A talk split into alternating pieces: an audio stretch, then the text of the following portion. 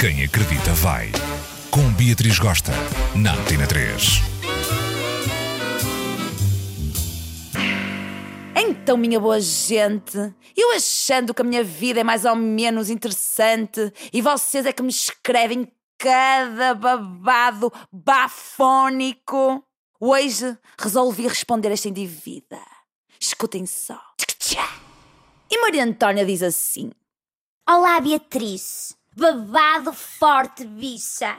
Neste fim de semana, o meu namorado estava com ideias de irmos ao aeroporto. Porém, contudo, não me agradou muito a ideia, mas lá acabei por alinhar no mambo. Lá fomos montados no nosso Renault 5 de Viseu até Invicta. Quando lá chegamos, demos de cara com um cenário bizarrão. O meu namorado adorou tanto que subiu ao palco para dançar com uma das strippers. Não achando grande piada, fui até ao bar embebedar-me até a alma, onde encontrei lá um homem cabeça. Estivemos numa envolvimentação total e acabamos por nos traçar na casa de banho. Só que sem preservativo. Não sei o que fazer agora. Estou com medo das consequências e da reação do meu namorado se eu lhe contar. O que faço, Beatriz? Me ajuda!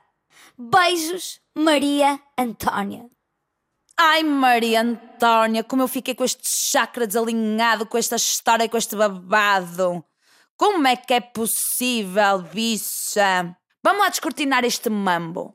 Número 1. Um, esse indivíduo com quem você se envolveu e chama homem cabeça, homem é low.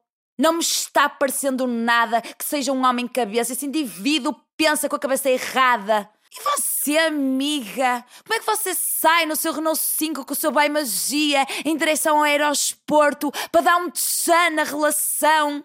E acaba na casa de banho, dando um tchuca-tchuca com um estranho sem preserva. Número 2. Como é que vai a sua relação com o seu bem magia? Será que isso já está batendo na rocha? Ou ainda faz sentido fazer vida com ele? Vocês se amam? Está mais ou menos morno para o gelado? Como é que é? E você com a sua consciência? Esta experiência está pesando ou não?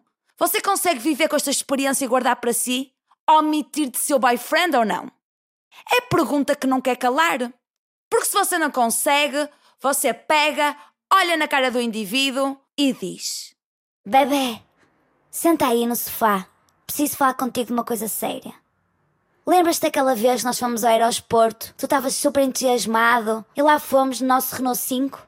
Pois bem, Chegamos lá, tu subiste ao palco, começaste ali na safadeza com aquela stripper. Eu fiquei mega montada no ciúme, descontrolada. Fui para o bar encher a cara, vi umas e outras. Não sei se foi minada, se não, mas a coisa descontrolou-se de tal forma. Quando reparei, estava já batendo um papo firmeza com um indivíduo que não sei, não conhecia de lado nenhum. E de repente, não sei como é que fomos parar à casa de banho, numa total envolvimentação, beijos e cenas e acabamos por dar no truca-truca sem preserva, meu. Estou tão arrependida. Não sei como é que te devia contar isto. Perdoa-me. E abres o teu coração, porque quem diz a verdade não merece castigo. Agora, se tu vive bem com esta realidade, se tu consegue omitir do teu boy este babado cabeludo, então você vai seguir à risca o que eu vou dizer a seguir. Número 3. Maria Antónia, vamos ser práticas. Você não pode fazer amor gostoso com o seu boy sem preservativo durante três meses. E você pergunta porquê? Porque quando se tem um comportamento de risco a nível sexual, só passado três meses é que o resultado do exame de HIV é conclusivo. Por isso, você inventa uma desculpa para o seu namorado, diga que foi ao médico, ele aconselhou a deixar a pílula durante uns tempos, porque você andava meio deprimida, meio ansiosa, meio perturbada, coisa hormonal. E depois faça uma reza das bravas para tudo estar bem com a sua saúde, ok?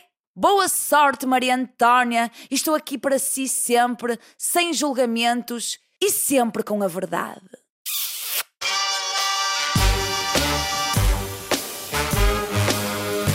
Quem acredita vai.